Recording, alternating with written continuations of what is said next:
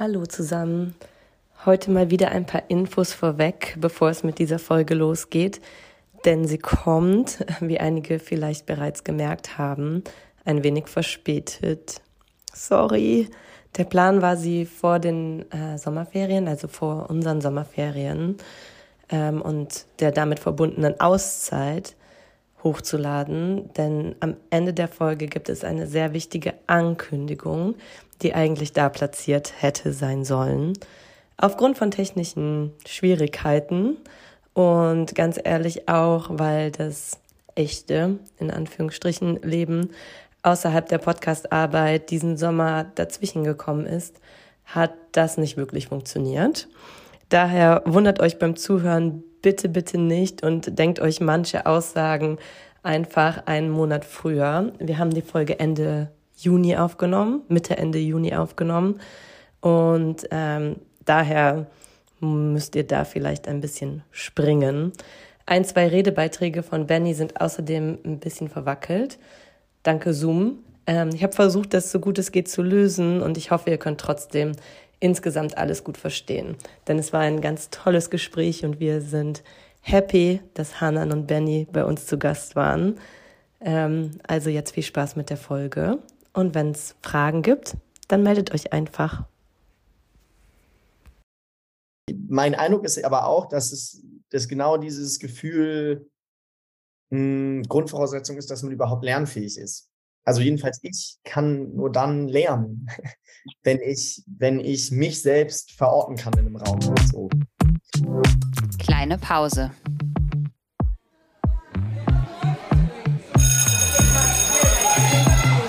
Begegnungen in der Teeküche.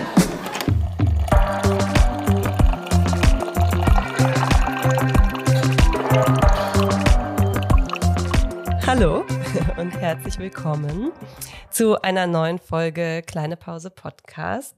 Begegnungen in der heute mal wieder digitalen Teeküche. Chrissy, willst du auch Hallo sagen? Ja, ich möchte auch Hallo sagen. Hallo. Wir haben Sommerferien seit ja. ein paar Tagen Juhu. und ähm, freuen uns sehr. Deshalb wird es, glaube ich, eine, eine sehr gut gelaunte Folge. Ähm, hoffe ich. Mal gucken. Und wir haben zwei ganz tolle Gästinnen. Ähm, jetzt gerade aus Berlin heute zu Gast, aber nicht immer in Berlin. Dazu vielleicht auch später mehr. Ähm, es wäre schön, wenn ihr euch vielleicht einmal kurz selber vorstellen könntet. Hallo, auch von mir, heute aus Berlin, wie Nicole das schön gesagt hat, ich bin Hanan. Äh, normalerweise bin ich in Zürich. Ähm, ich arbeite am Zürcher Institut für interreligiösen Dialog. Das ist eine Stiftung, die sich für Dialog ähm, in der Gesellschaft einsetzt, aus einer interreligiösen Tradition, aber inzwischen äh, mehr weltanschaulich. Ich bin gleichzeitig im Vorstand der Dialogperspektiven e.V. in Berlin und ähm, deswegen auch ähm, sehr oft in Berlin unterwegs und Mitglied des äh, äh, Projekts von Dialogperspektiven äh, CPPD, Coalition for Pluralistic Public Discourse. Ich glaube, wir werden nachher eh detailliert nochmal auch über unsere Arbeit sprechen, aber über CPPD kennen auch Benny und ich uns. Genau. Ich gebe dir weiter, Benny. ja, dann auch von mir äh, aus meiner Küche äh, erstmal äh, Hi und äh, vor allem vielen Dank, dass wir dabei sein dürfen. Riesenfan des Formats so äh, also immer gerne reingehört und also verfolgt auch super aktiv auf Instagram, was ihr da immer macht. Äh, insofern schön, dass es geklappt hat so. Und dann natürlich auch noch zusammen mit Freunden. Also wie Hanan schon richtig gesagt hat, so wir kennen uns über die CPPD und auch im Vorstand der Dialogperspektiven, aber was mir, also ich mache echt viel Quatsch, ich mache viel zu viel Quatsch. Ich glaube, so fürs Intro wichtig. Genau, also hauptberuflich arbeite ich bei der Alfred Landecker Foundation als Programmdirektor und baue da quasi NGOs oder Projekte, die sich mit der Informationsgesellschaft übergeordnet beschäftigen, also mit Fragen zur Online-Regulierung oder der Demokratie im Internet. Und da gibt es natürlich total viele Überschneidungen zu ja, meiner vorherigen aktivistischen Arbeit, die mir immer noch eine Herzensangelegenheit ist und die ist eben vor allem auch mit ähm, Bridge Building oder Bridging übergeordnet oder dem Bauen von Allianzen ähm, befasst. Genau, und jetzt alle Akronyme und Vereine und so lasse ich mal, lasse ich mal auch weg, so, weil das wird auch lang. Aber äh, Hanan und ich haben natürlich schon ähm, super viel auch zusammen erlebt und äh, freuen uns auch total durch die gemeinsamen Erlebnisse, aber dann auch die die Verschiedenheiten miteinander teilen zu dürfen. Also mit euch jetzt teilen zu dürfen. Ich glaube, wir sehen schon, es gibt viel, worüber ihr sprechen könnt oder was ihr uns erzählen könnt und worüber wir gemeinsam ins Gespräch kommen können. Jetzt ist unsere Perspektive ähm, ja so ein bisschen die schulische oder zumindest das Bildungssystem, auch wenn es nicht immer vornehmlich direkt darum gehen muss. Also müssen jetzt nicht äh, über Unterricht an sich sprechen oder sowas. Trotzdem fragen wir alle unsere Gästinnen immer um Du hast gerade auch schon das Wort Brücken äh, genannt, um so Brücken zu schlagen ob sie Lust haben, eine Anekdote oder eine Erfahrung zu teilen. Also so ein bisschen so, als würden wir euch fragen, was fällt euch ein, wenn ihr an Schule denkt? Und das dürft ihr natürlich auch. Und vielleicht hat das ja auch was ähm, mit der Arbeit zu tun, die ihr jetzt gerade schon so ein bisschen umrissen habt. In der Schule war ich super, super engagiert und habe auch ein, richtig gutes Abi hingelegt und bin dann nach der Schule aber an der Uni nicht so richtig zurechtgekommen. Also ich, ich habe ganz große Schwierigkeiten gehabt, mich plötzlich im Studium zurechtzufinden, wo ich davor wirklich so total der Überflieger war. Und dann bin ich nach Hamburg gegangen, um da zu studieren und habe mir neben, neben dem Studium so ein bisschen genau dazu, dadurch Geld verdient, dass ich so ein Bildungsprojekt gestartet habe an der Synagoge in Hamburg. Und zwar ging es darum, ähm, Führungen durch die Synagoge zu organisieren. Damals war es so, dass im Lehrplan halt vorgesehen war, dass man sich mit den großen Weltreligionen auseinandersetzt. Und es gab eben kaum Lehrmaterialien zum Judentum. Das heißt, es war total üblich, dass so ja eigentlich vor allem ViertklässlerInnen und dann so ElftklässlerInnen oder eben Leute, die in der Oberstufe waren, aber dann ne, Seniorengruppen, Studis und so, dass die halt einfach zu uns kommen. Und dann war ich quasi für anderthalb Stunden oder eine Stunde immer so der, der Suju. Ja, also ich habe denen immer so eine Einführung, ja, nicht nur in das Judentum insgesamt, sondern natürlich auch in mein Judentum so ein bisschen gegeben. Das war total lustig, weil es war eine Phase in meinem Leben, in der ich ehrlich gesagt gar nichts mit der jüdischen Community zu tun haben wollte. Also ich bin nie nur in dieser einen Bubble aufgewachsen, aber Berlin hat es ja schon auch so an sich, dass es halt eine jüdische Infrastruktur gibt und ich war total froh, dass ich mit dem Studium auch mal so ein bisschen dem Ganzen entfliehen konnte. Und durch diesen Job war ich dann aber trotzdem wieder in einem jüdischen Setting und musste mich natürlich auch durch die Fragen, die mir dann entgegengebracht wurden, in einer ganz anderen Art und Weise mit mir auseinandersetzen. Das war wirklich ein ein mega schönes Projekt. So, das ist eigentlich entstanden, weil eine Bekannte von mir Lehrkraft damals war und ihm meinte, hey, es wäre total cool, wenn sich mal die Synagoge mit der Klasse zusammen anschauen könnte. Und plötzlich hatte ich wirklich jede Woche so, ey, manchmal tausend Leute da, so, ne? manchmal ganze Schulen. Also wirklich richtig Freude gehabt mit dem Job, es hat mir viel gegeben und gleichzeitig war das aber auch die Phase, in der ich mich politisiert habe. Also ich war politisch engagiert und es war mich immer irgendwie natürlich nebenher auch viel zu machen. Aber ich würde mal sagen, dass meine jüdische Identität oder meine migrantische Identität auch und mein politisches Geschehen ab dem Abi quasi von mir als getrennt betrachtet wurden. Also es war so, okay, und jetzt gehörst du halt zur größeren Gesellschaft.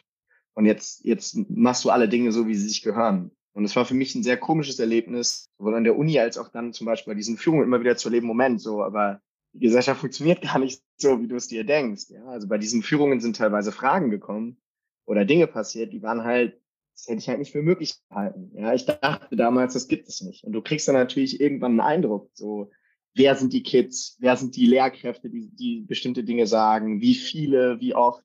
Und ironischerweise hatte ich vor allem mit Lehrkräften die, die negativsten Erfahrungen, mit Kids eigentlich immer die besten.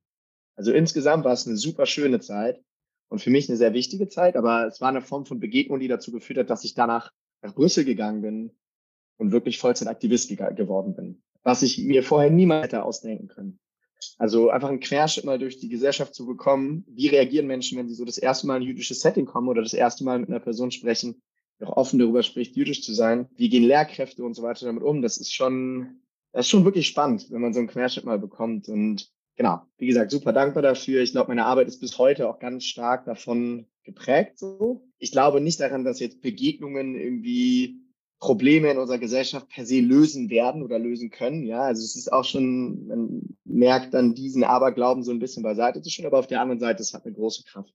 Ja, das vielleicht so als einigermaßen schulische Anekdote, auch weil es eben viel um Lehrkräfte ging und das Mikro weiter. Ich kann äh, da eigentlich dein Mikrofon tatsächlich aufnehmen, weil auch das, was du gerade gesagt hast, mit äh, schlechter Erfahrung eher mit äh, Lehrpersonen als mit halt Klassenkameradinnen. Äh, ich bin die Generation, äh, ich bin, ich war in der Schule, als der 11. September passiert ist. Ne?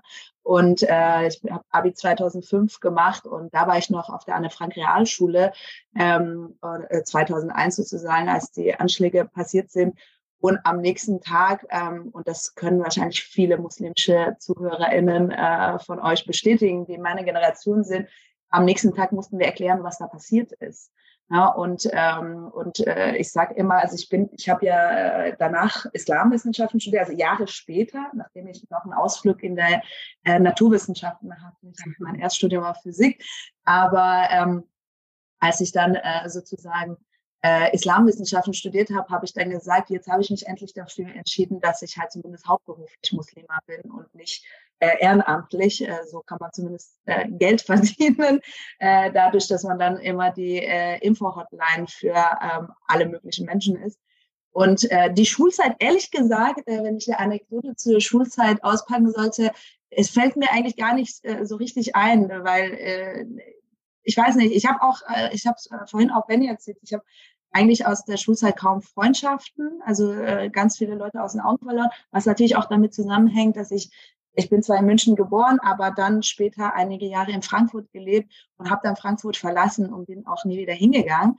Äh, was ich tatsächlich, was lustig ist, ist, dass ich hier jetzt in meinem Hauptberuf in der Schweiz viel mit Lehr LehrerInnen und Schulklassen zu tun habe und äh, da habe ich eine tatsächlich lustige Geschichte.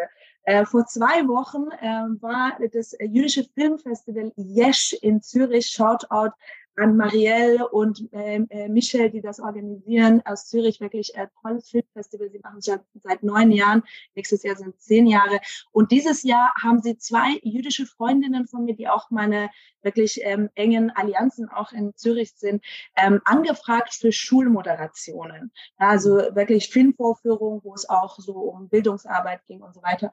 Und beide hatten dann mich empfohlen und äh, die Organisatoren waren so ein bisschen irritiert. Ah, okay, äh, wie kommst du, dass äh, sie beide meinen, eine Muslima ist dafür geeignet, halt zum Thema Judentum irgendwie was zu machen. Und dann haben sie erst verstanden, ah, in, in Deutschland sind wir, haben wir halt diese Allianzräume und diese ganzen ähm, ne, Engagement, dass wir uns gegenseitig sozusagen auch stärken. Und ähm, ich habe dann eine Schulvorführung moderiert. Jetzt kommt das äh, Witzige oder auch natürlich tra äh, Tragische im Kern. Ähm, es ist ein Film über einen, ähm, einen aus dem Iran stammenden äh, Juden, der halt nicht sofort sozusagen westlich, sondern eher muslimisch gelesen wird. Und der ist in den 90er Jahren in Berlin zur Schule gegangen, im Wedding. Und es geht eigentlich so um Berlin der 90er Jahre, um Graffiti-Szene und wie dieser Junge halt ähm, auch von der Mehrheitsgesellschaft antimuslimischen Rassismus erlebt und dann irgendwie durch seine Hip-Hop und, und Graffiti-Arbeit in der muslimischen ähm, oder halt muslimisch gelesenen Gruppe aufgenommen wird. Und dann kommt es raus, dass er Jude ist und dann erlebt er Antisemitismus und wie reagieren die LehrerInnen und so weiter und so fort. Also eine, ein spannender Film, ähm, äh, der nasse Hund heißt es. Und dann hatten wir diese Schulvorführung und der Hauptdarsteller war auch da. Er ist ein Junge, so Anfang 20, ähm, selber türkischstämmig, muslimisch. Und also sprich, vorne auf der Bühne standen ähm, eine Muslima und ein muslimischer Schauspieler, die halt über diesen Film und dann Q&A mit dem Publikum, mit der Schulklasse äh, gearbeitet haben. Und da war eine sehr überengagierte Lehrperson, also sie war wirklich sehr präsent und sehr, sehr da. Und sie kam dann am Ende und ich habe das eben moderiert und habe mir noch ein Mikrofon abgenommen und so, ich muss noch was ankündigen und hat sich noch mal ganz herzlich bedankt bei Jesch und beim, bei uns und so weiter und hat dann mir und, ähm, und äh, dem Schauspieler so einen Korb überreicht mit einer Champagnerflasche und hat dann so garantiert, dass alles auch wirklich koscher sei. Und ich fand das so lustig.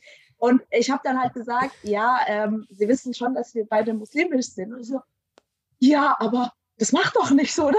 und er hat halt diesen Punkt nicht verstanden, dass wir halt eben keinen Alkohol trinken und das mhm. so egal ist, ob es jetzt koscher ist. Aber ich fand das eben so witzig und wie das halt immer noch eigentlich für Verwirrung sorgt, wenn eben diese Räume gemischt werden. Ne? Und das gehört so ein bisschen halt zu meinem Alltag dazu, also auch äh, jüdisch-muslimische Allianzen und Freundschaften. Und zwischen Benny und ich sind ja auch wirklich privat befreundet. Und ähm, genau, also eben deswegen das so eine Anekdote noch aus, aus also dem Schulkontext, die mir jetzt wirklich neu passiert ist. Vielen Dank fürs Teilen. Ich musste jetzt gerade daran denken, dass eins unserer Lieblingsthemen ja auch irgendwie immer, das kommt vielleicht einfach auch mit der Arbeit, die wir machen, Spannungsfelder sind, vor allen Dingen so pädagogische Spannungsfelder. Und da spielt natürlich das, was ihr jetzt berichtet habt, ähm, so total rein, ne? dass wir ähm, eigentlich da auch viel mehr hinschauen müssten. Aber um da hinzuschauen und um das verstehen zu können, braucht man natürlich auch irgendwie erstmal so ein ja, ich weiß gar nicht, wie, das, wie ich das nennen soll, so ein, so ein Grundwissen unterschiedlicher Perspektiven oder sowas. Weil das, ähm, was du beschrieben hast, Benny, das ist ja so, dieses exponiert sein versus irgendwie ähm, Wissen vermitteln können, also so die Chance darin zu sehen. Ne? Du hast es gerade schon gesagt, Begegnung ist nicht die Lösung für alles, aber oder selten die Lösung für alles vielleicht auch, aber trotzdem steckt ja auch immer eine Chance darin. Gleichzeitig ja, dann wahrscheinlich auch relativ viele Antisemitismus-Erfahrungen zu machen oder zumindest konfrontiert zu sein mit vielen Narrativen, die so in so einem Durchschnitt, der dann vielleicht da rein spaziert und sagt, ja ist ja ganz interessant, so gefühlt, ja, zu erleben. Dann auf der anderen Seite wieder diese, was, was bei dir, Hanan, so drin steckte, mit wer spricht eigentlich zu welchen Themen, in welchen Räumen, also ähm, wo ist es eigentlich auch, auch sicher und vielleicht so, dass es wirklich Sinn macht und in welchen, an welchen Stellen birgt es vielleicht auch Gefahren. Ne? Also ich glaube, das schwingt ja alles so, so ein bisschen mit und das passt sehr gut zu den Dingen, mit denen wir uns natürlich auch auseinandersetzen müssen, weil wir das natürlich in Schule auch haben. Auf der einen Seite Bildungsaufträge, auf der anderen Seite oder, oder gleichzeitig die eigene Positionierung. Wann spricht man wie, wann kooperiert man, wann bringt man selber was bei, obwohl es nicht der eigenen ähm, Perspektive ähm, entspricht und so weiter. Also das ist ja gerade in der politischen Bildungsarbeit immer was, was irgendwie mitlaufen muss. Ähm, daher glaube ich, passt das total gut. Das waren jetzt so meine ersten Gedanken dazu, wie viel schon in diesen äh, zwei Anekdoten drinsteckt zu den Themen, mit, über die wir ja auch reden wollen. Ihr habt so ein bisschen vorgeschlagen, über die Chancen der Allianzen zu sprechen. Vielleicht könnt ihr an der Stelle auch einfach mal so mit euren Gedanken, die ihr euch im Vorfeld gemacht habt, einsteigen? Oder was sind vielleicht auch so Themen, mit denen ihr euch dann besonders viel auseinandersetzt, wenn ihr über Bündnisse und Allianzen und Zusammenarbeit nachdenkt? Hanan und ich haben schon mal so ein selbstmoderiertes Gespräch im CPPD-Podcast geführt. Und wir haben, also A, seitdem ist ein Jahr jetzt fast vergangen, dreiviertel Jahr, und ich glaube, haben auch nochmal echt andere Erfahrungen gesammelt. Und auf der anderen Seite dachten wir uns, dass das Gespräch heute vielleicht auch einfach cool wäre, als eine Art Weiterführung dieses Gesprächs. Und die Auftaktfrage, die ihr gestellt habt, ist eigentlich nicht genau richtig, um da das Setting zu setzen. Aber einfach nur, dass jetzt ähm, vielleicht für die Zuhörenden so, wenn es ab und an ein paar Leerstellen gibt oder also zum Beispiel, ich bin eben bei der Geschichte, bin ich jetzt nicht so super in Details gegangen. Wir verlinken das einfach in den Show Notes, ne? Das ist ja, ja, ja. so klar.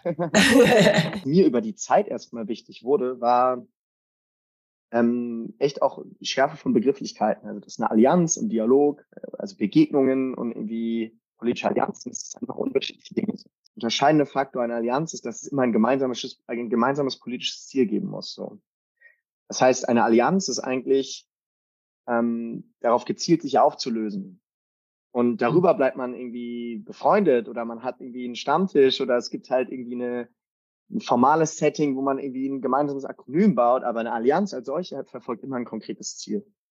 Und dass das natürlich auch die Möglichkeit gibt, auf eine andere Art und Weise zu lernen, also durch Irritation. Ja, man, man hat es ja normalerweise so, dass man graduell lernt, also dass man irgendwas tut und also es ist ja auch in der Schule aufgebaut. Ja, die Herausforderungen werden immer schwieriger, man spricht dann immer darüber, man kommt irgendwann in seinen Feedback Loop und so hat man seine Art des Lernens wenn du halt in eine Allianz gehst von Leuten, die mit einem sehr ähnlichen Selbstverständnis arbeiten, aber halt vielleicht eine andere Art zu denken haben und auch aus anderen Strukturen kommen, dann ist die ganze Zeit in Frage gestellt. Und das ist, glaube ich, für mich immer der größte gewinnbringende Faktor in dieser Arbeit gewesen. Also, dass ich mich am Ende des Tages auch immer selbst ganz anders kennenlernen durfte. Ja, und ich weiß, es klingt jetzt super kitschig und meta und so und wir arbeiten gleich auch mit Beispielen, aber genau, ich glaube, das sind so die zwei Punkte, die ich zu Beginn erstmal reinwerfen würde, als für mich so die größten Potenziale ja, an dieser Arbeit habe nur gerade daran gedacht, dass das ähm, pädagogisch eher so, wenn man das in so einem Bild beschreiben will, dann so Räume aufmacht, ne? Und nicht einfach, du hast es ja gerade als so ein, so ein Weg beschrieben, ne? Und dann ist es eben, das Lernen passiert eher auf einem Spektrum, ne? Und kann eben auch irgendwie äh, rückschrittig sein. Ne? Das kann auch zu, zu Konflikten führen, die dann ausgehandelt werden müssen natürlich und so weiter. Also ich glaube, wenn man sich das visualisiert, bekommt es ähm, Volumen dadurch und äh, es, also dieses, was wir kennen, so hin zu, so es ist ja auch so ein bisschen dieses Teaching for the Test, was genau das Gegenteil wäre, ne? Das, ähm, dass man da einfach sagt, okay, das ist ein ganz anderes Lernsetting aber das müsste, wenn wir jetzt ähm, darüber nachdenken, wie das beispielsweise in, in Schule läuft, müsste es eben auch erstmal einen bestimmten, jetzt dann wieder, jetzt sage ich wieder Raum, ne? aber es müsste natürlich ein bestimmtes Setting geben, in dem das überhaupt ermöglicht wird. Also ähm, wenn man sich vorstellt, okay, man hat Deadlines oder man hat äh, irgendwie äh, Klausurtermine am Ende, dann ist es natürlich ein anderes Setting, als wenn man sagt, wir bewegen uns in diesem Raum und wir wissen gar nicht genau, wohin es führt. Also da, so eine Art Spannung besteht ja zwischen diesem, wir haben ein konkretes Ziel, aber wir gehen das auf eine ganz bestimmte Art und Weise an, die vielleicht gar nicht ähm, ja, die, also das Ziel nicht aus dem Blick verliert, aber gleichzeitig sich immer so hinbewegt und wieder zurückbewegen kann und sowas. Also das ist, äh, ja, mir gerade so durch den Kopf. Ja, voll. Ich würde es sogar, ich würde dieses Bild, was du jetzt aufgegriffen hast, sogar noch erweitern und würde sagen, wenn man sich das Ganze im 3D äh, quasi in 3D vorstellt, dass die Lernenden, die mit einem, äh, die in diesem Lernprozess beteiligt sind und interagieren, die stehen ja nicht von Anfang an in den gleichen Räumen. Ne? Und das finde ich ist auch nochmal so voll deutlich geworden, als Benny gerade gesprochen hat, dass ähm, das zu moderieren, das anzuerkennen, ähm, das Potenzial darin zu sehen und ähm, zu unterscheiden, dass manche SchülerInnen mit bestimmten Lern ähm, Inhalten das erste Mal konfrontiert werden und andere sind hochgradig politisiert und checken einfach alles und checken einfach, dass man selber auch nicht die Worte findet oder nicht äh, Begriffe benutzt, die inklusiv sind zum Beispiel. Und all diese Sachen, das merkt man manchmal so ein bisschen an der Oberfläche, wenn SchülerInnen einen von der Seite so angucken und entweder so quasi wohlwollend nicken und sagen so, okay, check, die hat zumindest so ansatzweise was kapiert. Oder ob die so von der Seite gucken und sagen so, das hätte ich jetzt nicht erwartet, ich kenne ein besseres Wort und man muss so machen, ja, okay, dann sag mal an, sag mal an, was habe ich, was habe ich ähm, gerade nicht so ausgedrückt, wie man es hätte besser ausdrücken können. Und das, äh, ja, fand ich jetzt passt irgendwie zu dem, was ihr vorher gesagt habt, deshalb wollte ich das ergänzen. Hanan, du wolltest auch anschließen. Äh, ja, also ich, ich wollte auch diese Irritationsmomente aufgreifen, weil das finde ich eben spannend, dass durch dieses eben nicht lineare Denken und ähm, ich gebe zum Beispiel Weiterbildung an angehende Lehrpersonen in der Stadt Zürich und ähm, da versuche ich auch immer wieder so zu erklären, so ein, eine wichtige pädagogische Aufgabe ist ja auch einfach Resilienz. Ne? Und da geht es ja genau darum, dass wir eben unterschiedlich sind. Und wenn ich etwas eben noch äh, zusätzlich zu Benny äh, hinzufügen kann, äh, was habe ich gelernt in Allianzen, ist halt wirklich dieses auch Unterschiede ähm, zelebrieren. Ne? Also man fängt an mit Unterschiede aushalten, aushandeln, anschauen. Eben das passiert ja oft auch beim Dialog, so ah, und dann gibt es halt natürlich diese andere Seite, was verbindet uns eigentlich. Aber was ich eigentlich spannend finde, ist halt wirklich, ähm, dass wir wirklich unterschiedlich sind und dass das völlig in Ordnung ist und ich muss überhaupt nicht mit jeder Meinung mitgehen und ich muss auch nicht mit ähm, irgendwie äh, mit, mit äh, jede, äh, jede Sorge bis zum letzten Punkt oder jede Diskriminierung oder jede jeden Kampf bis zum letzten Punkt äh, verstehen. Aber ähm, es ist wichtig, dass wir sozusagen diese Räume haben, wo wir auch einfach damit umgehen können, einen Umgang finden können. Wie fragen wir einander? Ähm, Tobias Herzberg, auch ein guter Freund, der, der in, äh, bei der CPWD ist, der hat auch mal gesagt, für ihn bedeutet CPWD auch, ähm, dass ich irgendwie ähm, auf jemanden zugehen kann und fragen kann, so, hey, dein Thema kenne ich gar nicht. Könntest du mir was dazu er erzählen? Und ähm, auch eben, das hast du auch gesagt, Nicole, dass äh, wir, ähm, wer redet für wen und wie reden wir miteinander. Also dass halt auch genau diese Allianzen für mich die Möglichkeit waren, ähm, über diese ganzen Themen auch wie miteinander umgehen, wie äh, über Themen sprechen, ohne dass man zu viel Raum einnimmt, ohne dass man selber wiederum ähm, andere ausgrenzt oder unsichtbar macht oder oder oder oder. Ne? Also da kann ja vieles passieren, ähm, dass halt gerade in diesen Allianzen auch diese Möglichkeiten geschaffen worden sind. Und es ist immer die Frage, also so, das ist, das ist alles prozesshaft. Also wir können nie uns eigentlich zurücklehnen und sagen, so, jetzt haben wir Allianzen abgehakt und jetzt kommt ein neues Format oder keine Ahnung was, sondern es ist immer für uns auch die Frage, ja, okay, was kommt als nächstes oder wie, wie entwickeln wir das Ganze weiter? Was bedeutet jetzt, äh, CBBD begann 2020, ähm, das heißt, ne, zwei Jahre her, was sind die nächsten Schritte? Da haben sich auch natürlich Gruppen gebildet, die an neuen Projekten zusammenarbeiten, die sich vorher überhaupt gar nicht kannten. Und ähm, das ist eben auch das Spannende, so, das ist niemals so was Abgeschlossenes. Und auch, ähm, ich glaube, für die Schule ist auch äh, wichtig, ähm, mir wurde damals noch ähm, wirklich, äh, wir, wurden mir Sachen so abgeschlossen beigebracht. So, wir lernen das jetzt und das so als Schachtel brauche ich dann später in meinem Leben. Und ganz oft habe ich das gar nicht gebraucht. Also die Lehrpersonen sind eigentlich mir am besten in Erinnerung geblieben, die mir ähm, äh, eine gewisse Denkweise beigebracht haben. Also nicht die, die Inhalte, die vermittelt worden sind, sondern eher, wie stelle ich kritisch Nachfragen, wie ähm, äh, denke ich Sachen weiter. Und lustigerweise waren es häufig für mich naturwissenschaftliche Lehrpersonen. Ne? Also mhm. tatsächlich so Physik, problemlöserisches Denken. Das hat mir später, selbst wenn ich mein Physikstudium abgebrochen habe, weil einfach inhaltlich das Studium für mich nicht war, aber diese Denkweise ähm, hat mich äh, später sehr viel weitergebracht. Und eben, und das finde ich spannend, dass man gerade auch in diesen Allianzen und Koalitionen das auch nochmal irgendwie zusammenspinnt. So, wie können wir Sachen weitergeben? Es geht nicht konkret um Inhalte, sondern auch wirklich um, um eine gewisse Umgang, den wir miteinander auch haben. Da würde mich tatsächlich interessieren, ob ihr das auch übt oder ob das einfach, das klingt jetzt vielleicht so ein bisschen banal, aber ähm, als ich meine Weiterbildung gemacht habe zu, zum Thema antisemitismuskritische Bildungsarbeit, haben wir tatsächlich am Ende geübt. So. Und ich dachte erst so, das ist auch irgendwie voll bescheuert. So, wir haben uns jetzt über Wochen und äh, ganz viele Wochenenden so zusätzlich zu unserer Arbeit und so weiter ganz intensiv mit unterschiedlichsten Themen auseinandergesetzt.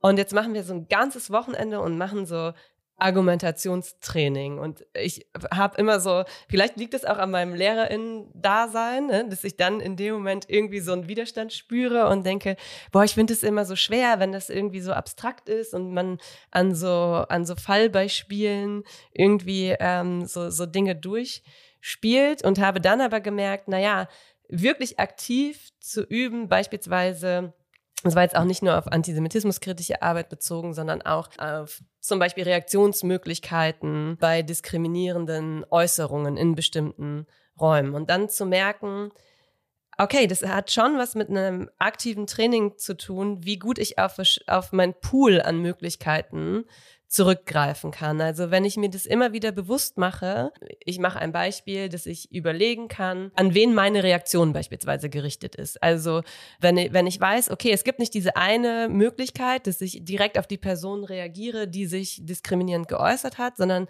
ähm, einen Moment innehalte und überlege, wen möchte ich mit meiner Reaktion erreichen? Vielleicht nicht unbedingt die Person direkt bekehren oder sonst was, sondern zu sagen, vielleicht möchte ich die Person, die gegebenenfalls im Raum ist, ne? Sichtbarkeit, Unsichtbarkeit und getroffen sein könnte von dieser Äußerung. Vielleicht möchte ich einfach so reagieren, dass ich auf diese Person reagiere oder auf die, die vielleicht von meiner Reaktion lernen können. Also potenzielle, ähm, ja, so on the fence Leute, ähm, vor allen Dingen in, in Gruppen von Jugendlichen ist es ja relevant. Da habe ich gemerkt, ja gut, dieses Training, das macht schon Sinn.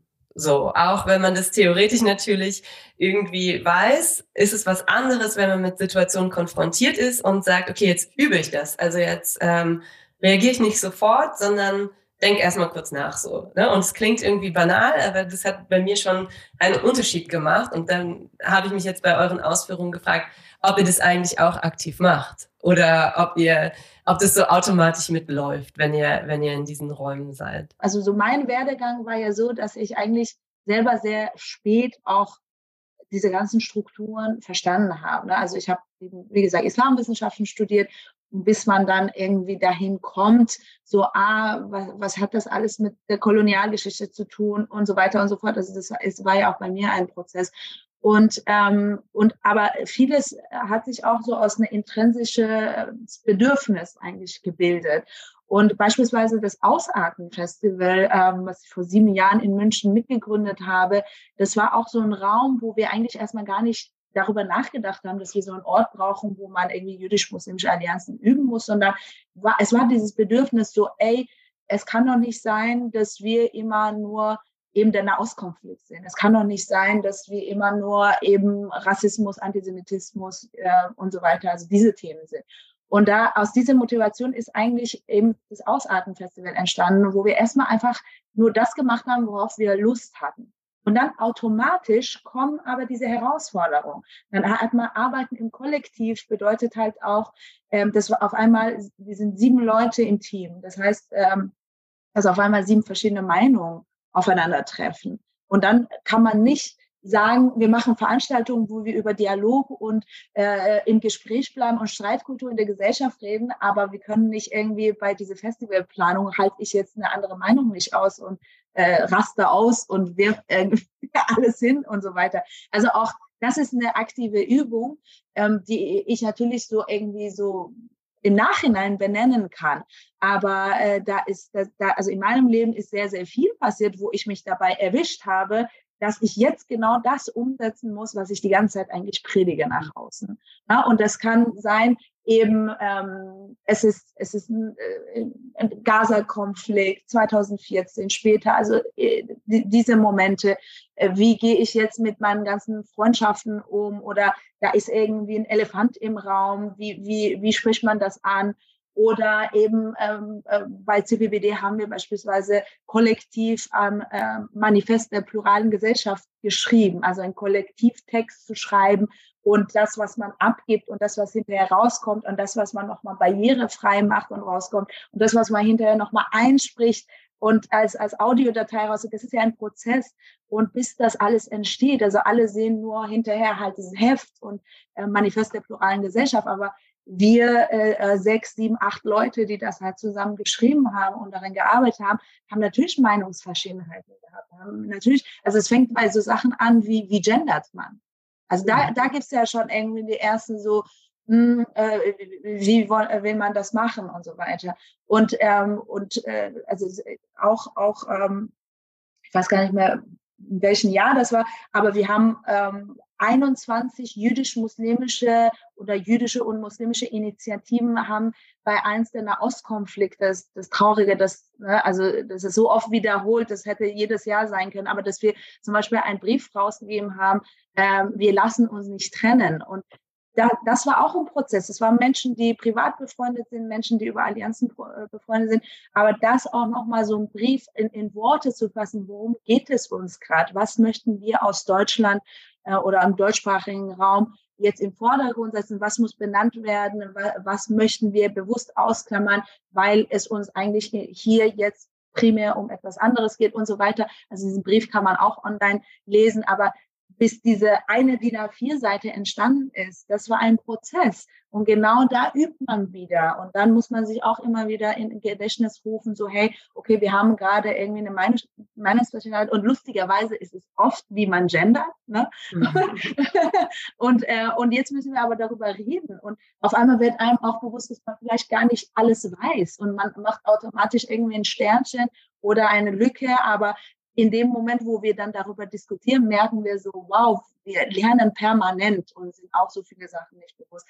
Und also damit, einfach ein paar Beispiele jetzt genannt sind, ähm, würde ich das sagen. Genau. Ich glaube, das hängt wirklich immer total von der Gruppe ab. Also am Anfang musste ich auch immer mehr üben. Ich habe jetzt natürlich auch schon so ein paar Allianzen einfach echt gebaut und dadurch hat man dann man hat schon so ein paar Abläufe dann einfach internalisiert. Ja, also man weiß schon, okay, jetzt kommt die Diskussion, jetzt kommt der Konflikt und so müssen wir das handeln und ah, es wird jetzt in die Richtung vielleicht mal ein bisschen anstrengend, aber wir müssen uns die Zeit nehmen.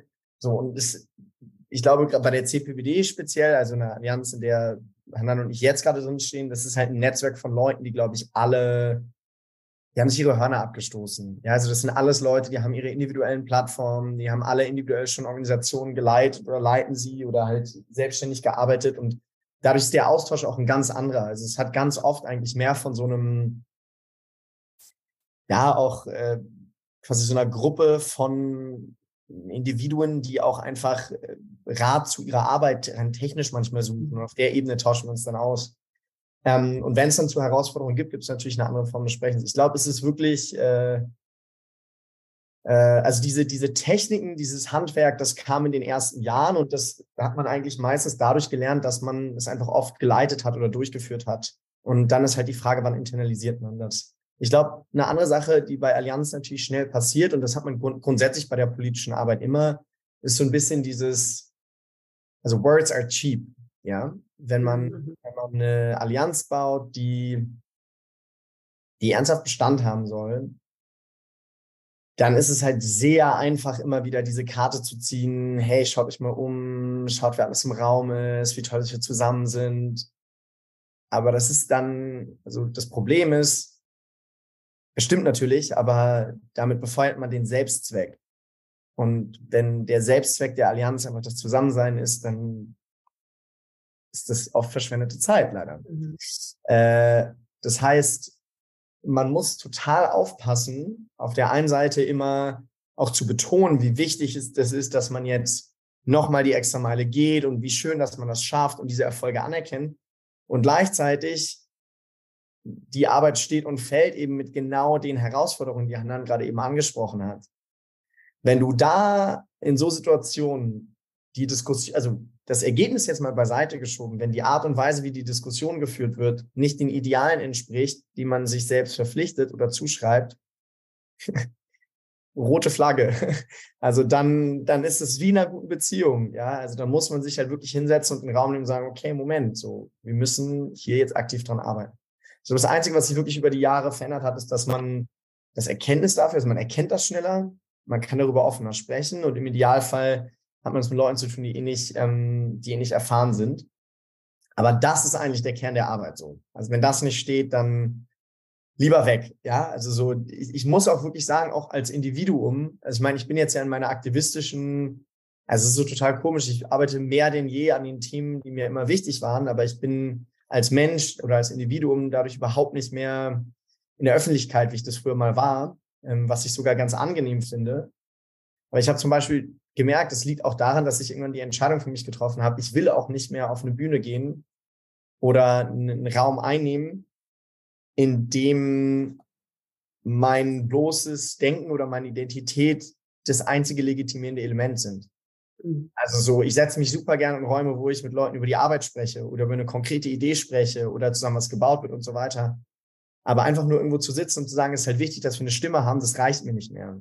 So, wir haben Strukturen geschaffen, genug Strukturen geschaffen, so und also Hanan, man, dieses Festival, ja, jetzt Transalpin, so, ich genauso in meinem Leben so, also wir haben wirklich alle schon viel gemacht. Ähm, ich glaube, ich habe einfach keine Geduld mehr für, für den reinen Selbstzweck des, es ist halt gut, dass wir zusammen sind. So. Ähm, weil wenn das reichen würde, um die Gesellschaft zu verändern, wären wir schon wirklich an einem ganz anderen Ort. Ja. Mhm. Aber we have to be better than that. Also man muss, man muss viel, viel, viel mehr machen, wenn man ernsthaft was verändern möchte. Und da fängt man im Idealfall immer bei sich selbst an. Äh, das ist die individuelle Ebene, dann die Gruppenebene und dann am Ende natürlich die Positionierung, also das, das Endprodukt, das Hanan angesprochen hat. Ja, sei es jetzt der One-Pager, äh, wie das Manifest, so, an dem wir beide, ne, also, dass wir beide auch unterschrieben hatten, so, das wirklich ein schöner, schönes Momentum war. Und wo man dazu sagen muss, es hört sich jetzt alles so romantisch an, ne, also so jüdische und muslimische Verbände, die zusammenkommen in der Zeit und quasi einfach nur mal öffentlich sagen, wir lassen uns nicht auseinanderbringen ich weiß nicht, wie ihr euch an diese Zeit erinnert, so, aber das war im Mai, was war das? 2021. Mhm. Meine Güte.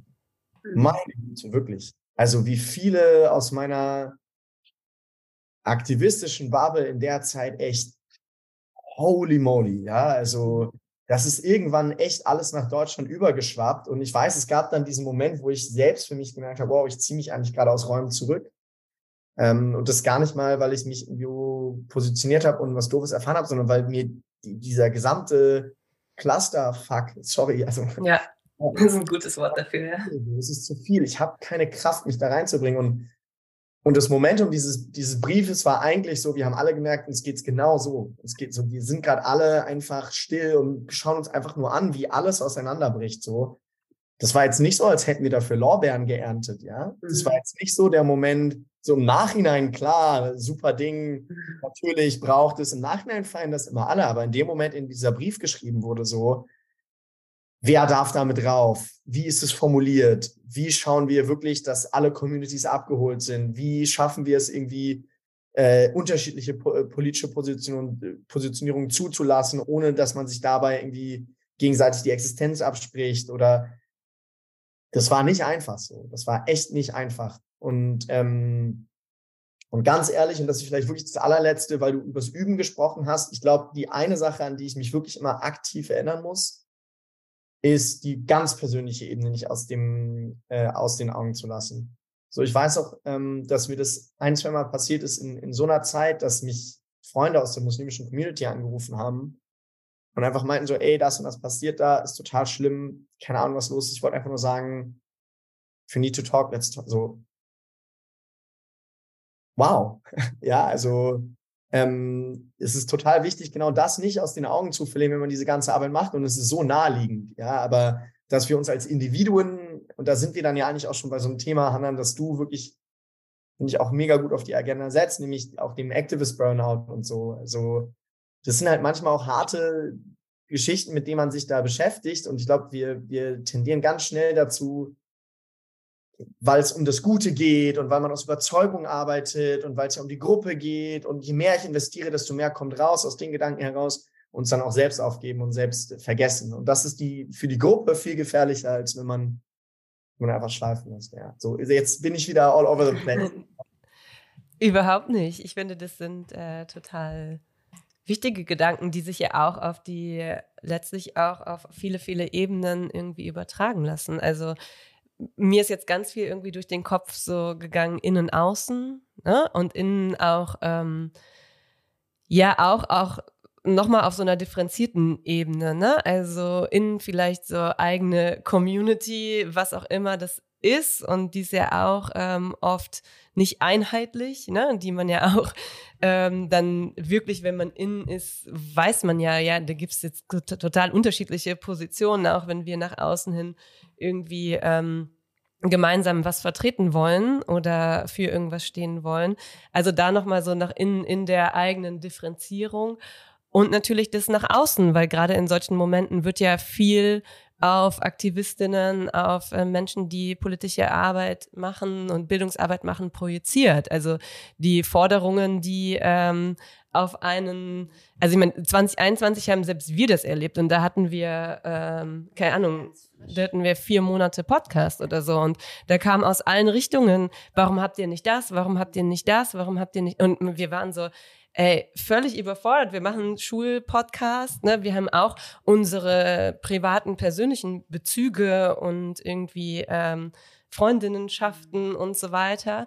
Aber das ging so schnell, dass wir dachten so, oh, what the fuck, wir sind jetzt keine Nahost-Expertinnen und werden uns dazu nicht äh, bei kleine Pause irgendwie äußern. Und der Druck war aber riesig, also innerhalb kürzester Zeit. Und auch die Art und Weise des Umgangs war total krass. Ihr könnt keine antirassistische Arbeit machen, wenn ihr nicht das sagt. Ihr könnt keine Arbeit gegen Antisemitismus machen, wenn ihr nicht das sagt. Und es war so, äh, Hilfe.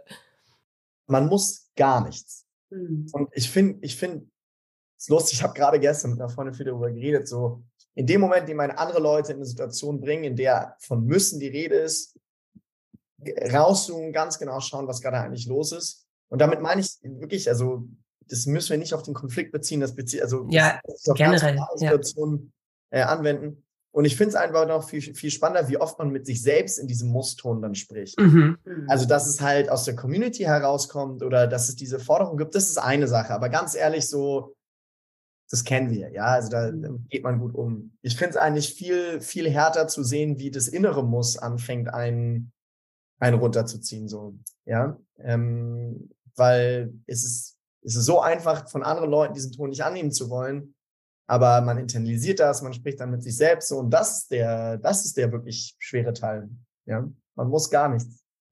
Absolut. Und da sind wir ja auch wieder bei den Themen, die du gerade schon äh, Hannah, zugeworfen hast. Ähm, ja. Nee, das, das, ist also absolut, äh, ich gehe mit allen Punkten mit. Ähm, und eben dieser innere Muss, äh, das ist ganz, äh, also wirklich, das setzt krass unter Druck.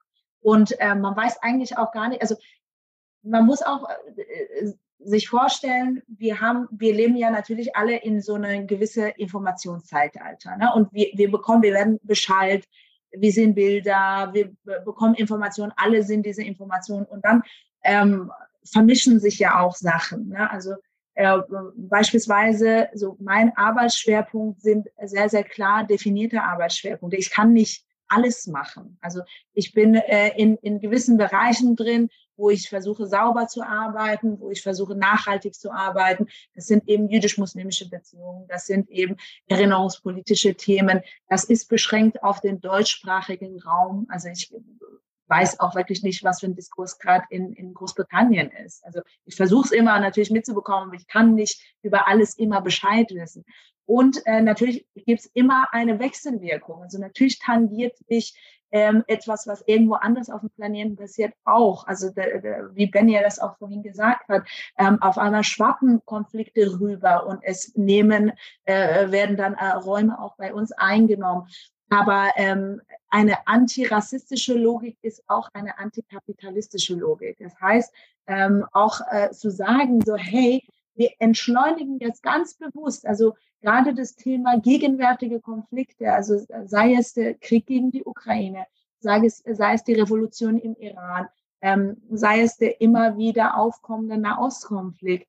Also das sind halt genau alles, alles äh, Punkte, wo wir ähm, dafür genauso entschleunigte Räume brauchen, damit wir auch differenziert und nicht in ein Pro und Contra sprechen können, sondern in all diesen Schattierungen. Und äh, das braucht einfach auch Zeit. Ja, und ähm, und äh, leider Gottes sind ja diese Konflikte alle immer auch aktuell. Und wir funktionieren auch einfach nach dieser Logik der, ähm, der, also wir, wir stumpfen leider auch ab. Das ist ja, das ist ja die große Tragödie, ist ja genau das, genau in Social Media und so weiter. Also jetzt aktuell ist ja ähm, der Tod von äh, so vielen geflüchteten Menschen im Mittelmeer mit dem Busunglück vor Griechenland versus äh, diesem U-Boot, der da irgendwie äh, diese Titanic-Ausflüge macht. Und da versuchen auch natürlich so Medienlandschaften zu analysieren, warum gibt es, also warum gibt es jetzt so viel mehr Aufmerksamkeit bei dem einen als bei dem anderen. Und das sind ja auch genau diese Logiken, die halt leider Gottes äh, so funktionieren, die auch natürlich einen Vorlauf haben. Also diese Logik funktioniert auch nur so, weil wir jahrelang geflüchtete Menschen als eine Einheitsmasse und gesichtlose äh, Personen dargestellt haben und so weiter. Also, aber damit, damit man das alles analysieren kann, damit man das alles verständlich machen kann, in die Bildungsarbeit einbringen kann, ähm, äh, müssen wir auch sozusagen Räume haben, wo wir nicht in dem Augenblick müssen, ja, also um den Kreis zu schließen.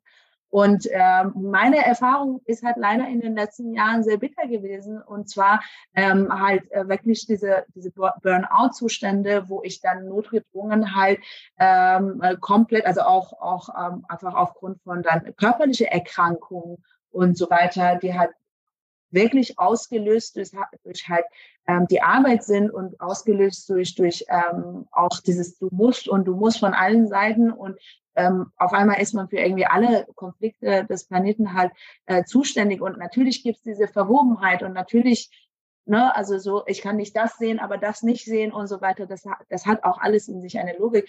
Aber eben, wie können wir Räume kreieren, wo wir gesund damit umgehen? Wie können wir Räume auch kreieren? Und das ist für mich so ein ganz wichtiger Moment auch, ähm, dass ich auch zum Beispiel zu einem Itch Itcher Festival in Berlin gehe. Und da haben wir uns ja auch gesehen, Nicole, und haben echt einen schönen Tag zusammen, ähm, wo ich einfach ähm, wirklich da bin und sein kann und das auch ein absolut politischer Raum ist, der halt über Musik gestaltet wird und ich durch diesen Austausch und einfach auch ähm, durch wirklich einen schönen Tag, der aber trotzdem, es ging sehr stark ja auch um Queerness und queere KünstlerInnen und eben äh, postmigrantische Identitäten, aber dennoch so eine Leichtigkeit da war, wo eben Menschen, die auch sehr aktiv sind und halt in äh, verschiedenen Bereichen auch tätig sind, auch mal aufatmen können. Ne? Und auch ausatmen ist ja genau ein Raum, der genauso entstanden ist. Wo können wir einfach mal fernab von den äh, Islam und Terrorismus und Radikalisierungsthemen unsere Themen setzen. Und ich glaube, das ist alles, äh, das sind alles ganz, ganz wichtige Schritte und, und Räume und Spaces und es funktioniert halt in ganz vielen verschiedenen Richtungen. Ich wedele hier mit meinen Armen, damit die ZuhörerInnen das auch dann verstehen. Genau, es geht so, es ist mehrdimensional und ähm, es ist halt nicht einfach, äh, und wir sehen immer aber so diese eindimensionale, dieses, dieses viereckige Kasten auf Instagram und ähm, und eben das ist es nicht allein. Und genau diese private Räume sind so wahnsinnig wichtig. Ich glaube, man kann das voll gut übertragen auf die Schule. Wollte ich auch, also ja. genau. Nee, sag, du kannst es auch gerne ausführen. Ich glaube, dass in allen Systemen, in denen Menschen, die mh, hm, nicht nur unterschiedlich positioniert sind, sondern auch eben ein ganz starkes Altersgefälle, wie das jetzt beispielsweise in Schule ist. Und Schule ist natürlich auch kein Raum, der per se ähm, durch die Anwesenden gestaltet wird, sondern der hat natürlich x äh, politische Ebenen. Ne? Das ist ein gescripteter Raum, da gibt's Curricula und so weiter. Und muss ist ein Wort, das ähm, wir alle unfassbar krass auf allen Ebenen vor uns hertragen. Und das ist ein total blockierendes Wort, ähm, weil das häufig als ähm, sowohl für die SchülerInnen, aber als auch für die unterrichtenden KollegInnen eine ähm, ja, also quasi dazu führt, dass ich will nicht sagen, ja, schon vielleicht doch ein bisschen auch manchmal so ein angstbehafteter Raum ist, ne, in dem es sehr viel um mache ich alles richtig? Ähm, wer könnte mich dafür kritisieren? Ähm, wo stehe ich jetzt schon wieder auf einer Bühne? Mit wem muss ich mich über was auseinandersetzen? Und ähm, vor allem, wenn man so versucht, an diesen gescripteten Bereichen vorbei individuelle Räume zu schaffen. Und äh, ja, deshalb ist das tatsächlich etwas, was, glaube ich, wir beide aus alltäglicher Arbeitswelt Erfahrung mehr als gut kennen. Und ich habe, während du gesprochen hast, auch über die Selbstbestimmung der SchülerInnen nachgedacht. Denn auch für die äh, jungen Menschen, ähm, die sehr häufig eine sehr klare, von außen herangetragene Rollendefinition haben, ähm, es unglaublich schwierig ist, da rauszutreten. Ne? Also ihr beide habt ja jetzt gerade eben schon gesagt, dass ähm, eure Jugend ähm, auf jeden Fall auch immer wieder von Erfahrungen geprägt worden ist, in denen ihr herhalten musstet, um zu sprechen für ganze Gruppen, für Ereignisse, für politische Entscheidungen. Und ähm, das tragen die SchülerInnen alles auf ihren Schultern. Und es geht ganz, ganz selten darum, dass sie selber bestimmen können, in welchen Momenten sie wie auftreten, welcher Teil ihrer Identität jetzt wichtig ist, gerade für die Gruppe, für das Projekt. Und das zu signalisieren, ist natürlich unglaublich schwierig, dass man zumindest eine Ahnung davon hat. Also ich bin anders positioniert als die SchülerInnen, über die ich gerade spreche, aber es ist ganz, ganz schwierig, das zu signalisieren, zu sagen, es ist alles okay. Und es wird auch nicht gewertet, sondern es geht einfach gerade nur um dich und du darfst dir deinen Raum nehmen und du darfst entscheiden, wie viel, worüber du gerade sprechen möchtest, was du in den Fokus stellst und was du auch vielleicht einfach nie ansprichst. Also auch das ist vollkommen in Ordnung. Ähm, und ja, das, das ist mir durch den Kopf gegangen. Ich glaube, Benny liegt äh, ja. was auf der Erstmal, wo warst du? Wo warst du in meiner Pubertät? So. Ich habe einfach genau diesen Menschen gebraucht, der mich, glaube ich, mal, der mir wirklich genau das gesagt hätte. Es ist einfach okay gerade. Okay. Weil es ist alles erstmal nicht okay in dieser ja. Zeit. Also ja. Ich glaube, also ja, eure SchülerInnen können von Glück reden, wenn sie Lehrkräfte haben, die so denken, ganz ehrlich. Ähm, und dann, genau, und dann glaube ich, dass äh, vielleicht, wenn wir auch bei dem Beispiel bleiben, ohne, also ich habe ganz viel pädagogische Arbeit immer gemacht, so ich war immer in der, in der nonformalen äh, äh, Bildung, also ganz viel Jugendarbeit einfach gemacht und also viel zu lange ja, und dann ja auch irgendwie in studentischen Bewegungen, die ich geleitet habe. Ähm, und mein Eindruck ist aber auch, dass es dass genau dieses Gefühl mh, Grundvoraussetzung ist, dass man überhaupt lernfähig ist. Also jedenfalls ich kann nur dann lernen, wenn ich, wenn ich mich selbst verorten kann in einem Raum. So. Und die größten Irritationen in meinem Leben, die also auch wirklich dazu geführt haben, dass ich nicht lernen konnte, hatten ganz viel damit zu tun, dass ich mich selbst nicht verorten konnte. So dass ich im System war, wo ich verloren war. Also für mich selbst sowieso, aber wo ich auch gemerkt habe, so ich passe hier gerade irgendwie nicht rein. Und ich finde den Zugang nicht. So. Und, und, und ich glaube, wenn, wenn Lehrkräfte das schaffen können oder Aktivistinnen schaffen können, diese Räume zu öffnen, ähm, dann ist es was total Wichtiges. Und das ist die eigentliche Leistung bei der Arbeit. Ja, also ich glaube, es ist auch da wieder sind wir beim, beim öffentlichen und, und beim, beim eher geschlossenen Teil so. Ich finde es super spannend zu sehen, die Diskrepanz von Leuten, die sehr viel Öffentlichkeit und sehr viel Aufmerksamkeit auf sich ziehen und dann die Gesundheit einer Organisation, die sich ja an ganz anderen Faktoren messen lässt. Also eben nicht nur an der Sichtbarkeit, sondern wie steht es um die Finanzen, wie steht es um die Nachfolge. Also ich finde zum Beispiel, gerade so in politischer, aktivistischer Arbeit, bewerte die Menschen immer nach der Person, die danach kommt und, und den Job, den sie macht. Weil das sind die eigentlichen Auswirkungen der eigentlichen Arbeit. Und wenn man sich nicht darum gekümmert hat, dass man ersetzbar ist, und ich weiß, es klingt jetzt nach so einem doofen Business Motivational Quatsch, so, aber es stimmt einfach. Wenn man sich nicht darum gekümmert hat, durch eine gute Person ersetzt zu werden, dann hat man seinen Job nicht richtig gemacht.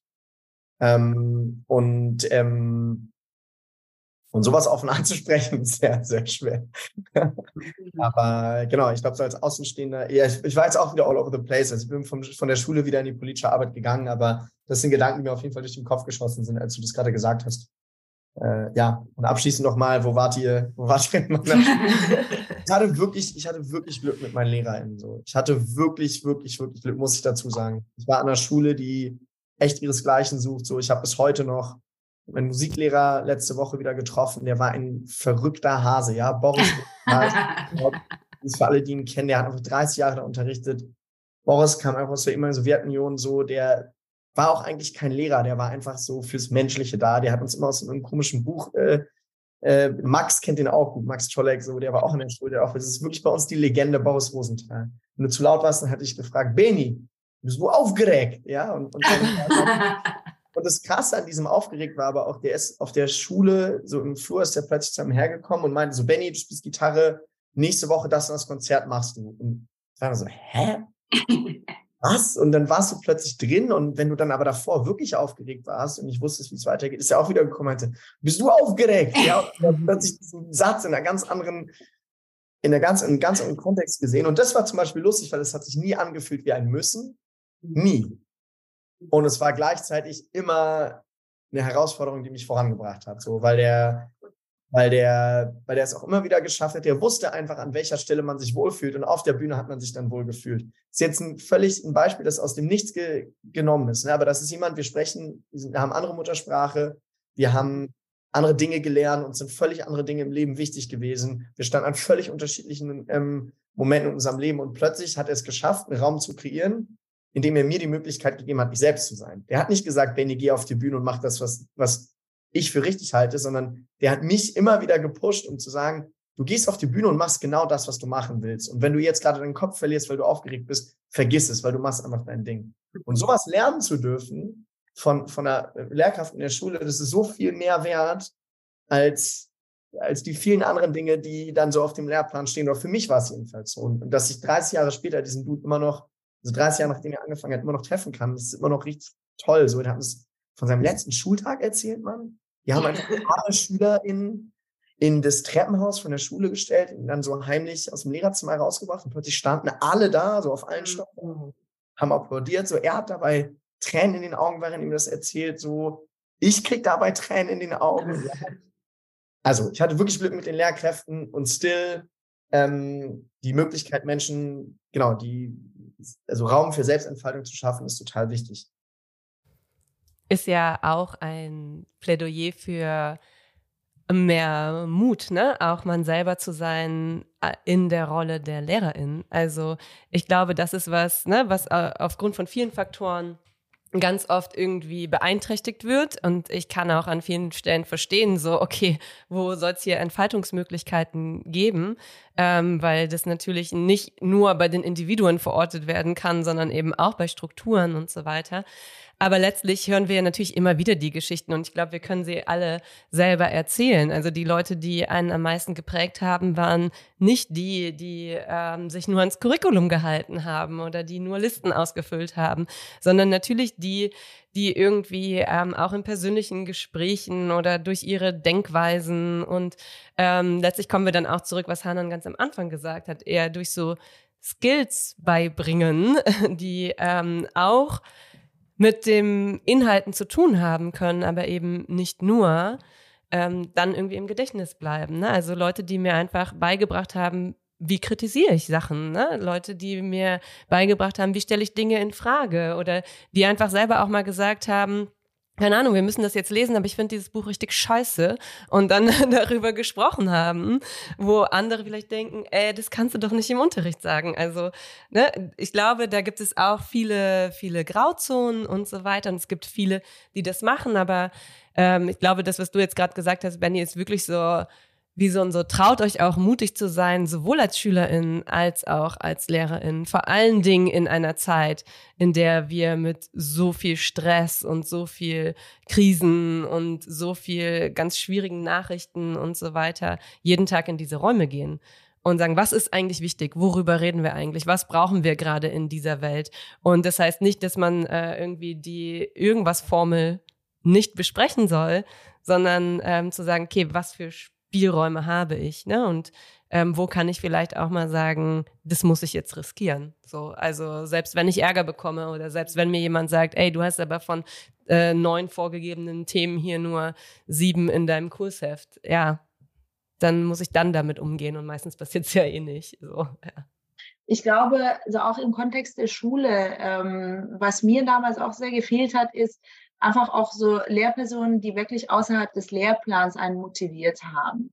Und, ähm, und ich glaube, das ist halt wirklich sehr, sehr wichtig, weil da können, kann man äh, sich entfalten. Ne? Also wirklich das, was Benny auch gerade gesagt hat, also so, wo, wo das, das zu erkennen, wo jetzt jede Schülerin steht, das ist sehr schwierig. Ne? Also äh, ne, die Lehrpersonen, die das schaffen, äh, Hut ab aber äh, einfach auch außerhalb des Lehrplans mal auch Sachen probieren, auch, äh, auch Schule als ein Raum, wo man mal experimentieren kann, wo sich halt auch Talente entfalten können, die eben nicht vorgesehen sind zwischen Geometrie und, ähm, weiß ich nicht, Hexenverfolgung im Mittelalter, so ungefähr. So habe ich die Schule in Erinnerung.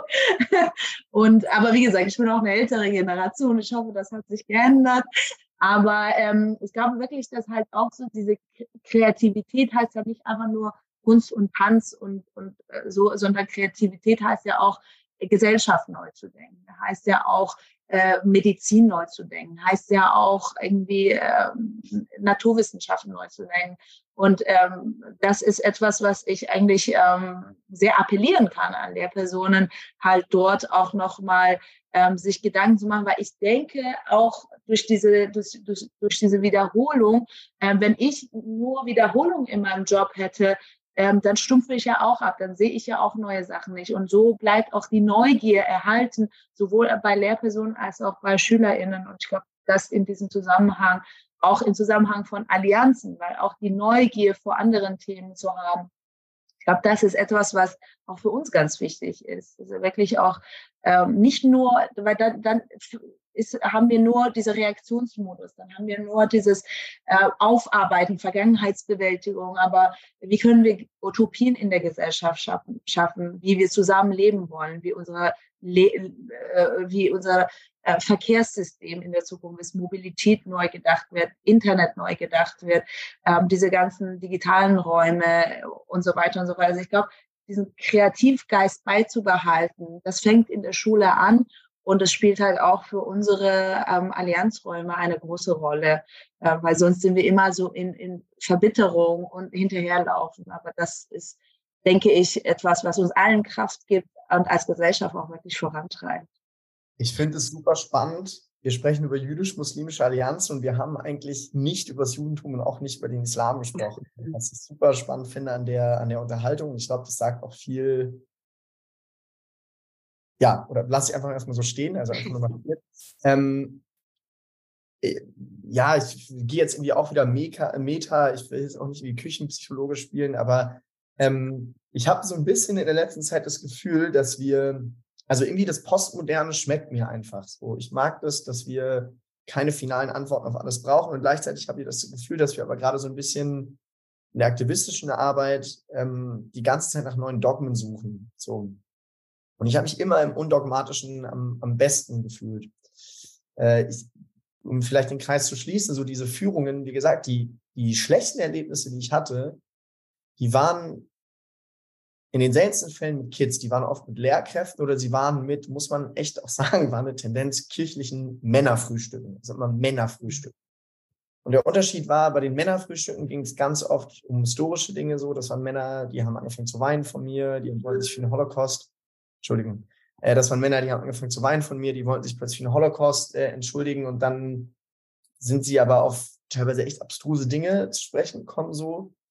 Ähm, mit Lehrkräften war das oft so, dass, dass die, dass die eine extreme Überzeugung auch einfach von sich selbst mit an den Tag gelegt haben. Und ich glaube, es ist eine total große oder ein Konflikt, den ich jedenfalls in mir selbst sehe und von dem ich mir vorstellen kann, dass es für Lehrkräfte total schwer sein muss, genau die im Alltag immer wieder auch durchleben zu müssen, weil man, ähm, weil es eben so omnipräsent ist, ist, ist den richtigen Gradmesser zu finden zwischen dem Selbstbewusstsein, das es nun einmal braucht, um als Lehrkraft eben auch ähm, Leute zu erreichen und was zu schaffen. Und das ist bei politischen Aktivisten eins zu eins genau so. Und der, dem Risiko der Ignoranz oder des äh, Oversteppen, die dann damit einherkommt. Also wie schafft man es irgendwie, diesen wohltuenden Mantel aus ähm, Erkenntnis mit der Notwendigkeit, mit dem Fragen nicht aufzuhören oder irgendwie diese Irrita also Irritation zuzulassen und auch irgendwie zu ähm, wertzuschätzen. Wie, wie schafft man da die Balance? Und ich, und ich glaube, das ist wirklich im Kern eine Fähigkeit, die durch den Bau, das Bauen von Allianzen, also on Steroids, ja, man, man ist die ganze Zeit in genau diesem Limbo und ähm, die, die, die größere Lupe, der größere Kreis schließt sich dann immer, wenn man plötzlich durch eine Form von Irritation nochmal aufgeweckt wird und merkt, oh Mist, so. Ich bin gerade doch nochmal drei, vier Monate in eine Richtung gegangen, wo ich selbstzufrieden war, wo ich mir selbst so oft auf die Schulter geklopft habe. Mist, nochmal zurück. So ich glaube, im Unterricht, wenn es um die Frage geht, wie geht man gerade schwere Themen an oder wie viel individuellen Raum lässt man, wie viel lernt man machen und so weiter, sind das genau die Konflikte, von denen ich mir als wirklich komplett Außenstehender vorstellen kann, dass man sie täglich bearbeiten muss und dafür einfach meinen Respekt. Ja, also ähm, ich glaube, das laugt nämlich echt aus. äh, so langfristig. Und da ist es halt so einfach zu sagen, na ja, ich entscheide mich jetzt für den einen, das eine Dogma, mhm. das ist jetzt halt richtig, man lebt ein wirklich einfacheres Leben, ja, aber ähm, nicht alle profitieren davon. Hm. Ich würde, bevor wir zur Hausaufgabe kommen, da nur noch ganz kurz ergänzen, dass das natürlich auch ähm, mit Ungleichheitsverhältnissen zu tun hat. Ne? Also dass da, dass es da natürlich Lehrpersonen gibt, die aufgrund ihrer Positionierung sowieso schon immer irgendwie Sachen in Frage stellen müssen und ähm, von außen ständig gespiegelt bekommen, vielleicht nicht genug zu sein, nicht genug zu wissen ähm, oder ne, eben Dinge auf sie projiziert werden, so, äh, oh, aha, du hast also auch das und das äh, gelesen oder das ist ja krass, dass du Deutsch unterrichtest oder was auch immer. Also Rassismus, Diskriminierung spielt da natürlich rein und ähm, auch als Frau sogar, würde ich sagen, weil ich muss jetzt ein bisschen schmunzeln, dass ich mir sehr gut vorstellen kann, dass bestimmte Gruppen ähm, sich ganz klar positionieren und dann ganz bestimmte Themen im Vordergrund stehen ähm, und andere eben nicht. Und die dazu ähm, zu bekommen, zu sagen, auch für mich sind Irritationen sinnvoll.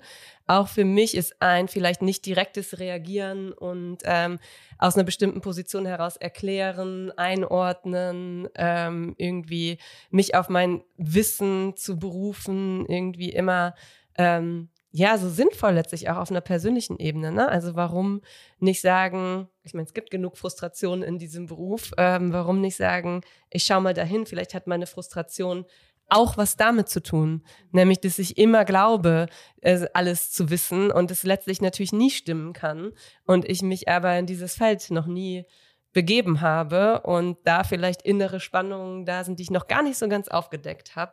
Und deshalb glaube ich, ist es eh immer eine Chance für alle, aber man darf auch nicht unterschlagen, dass manche eben dazu gezwungen sind, qua Existenz in diesem Beruf und äh, andere ja da eine ganz andere Position haben, glaube ich. Da ja Jetzt steckte da schon so viel Hausaufgabe drin wie immer. Ich finde, in allen Beiträgen, die jetzt ja. zuletzt äh, gesagt worden sind, steckten schon äh, der ein oder andere Appell oder Ermutigung, bestimmte Dinge äh, anders zu machen. Aber das sagt jetzt nicht, sagen nicht wir, sondern habt ihr beide etwas, was ihr, ihr dürft auch gerne einen kleinen Moment darüber nachdenken, äh, was ihr der Community, den Zuhörenden mitgeben wollt. Ich meine, was ihr gerade gesagt habt, war check your privileges so und äh, ist nie verkehrt. Ähm, ähm, eine Hausaufgabe, die ich mitgeben würde. Also ich, ähm, ich glaube vor allem, ja, ihr hattet eben über Techniken, äh, ihr habt mit, anders, ihr habt mit eurer Frage nach Techniken bei mir eben viel ausgelöst, weil ich wirklich, weil ich gemerkt habe, so ich habe jetzt so viele Organisationen oder Organisationsstrukturen gebaut, so ich mache das im Alltag.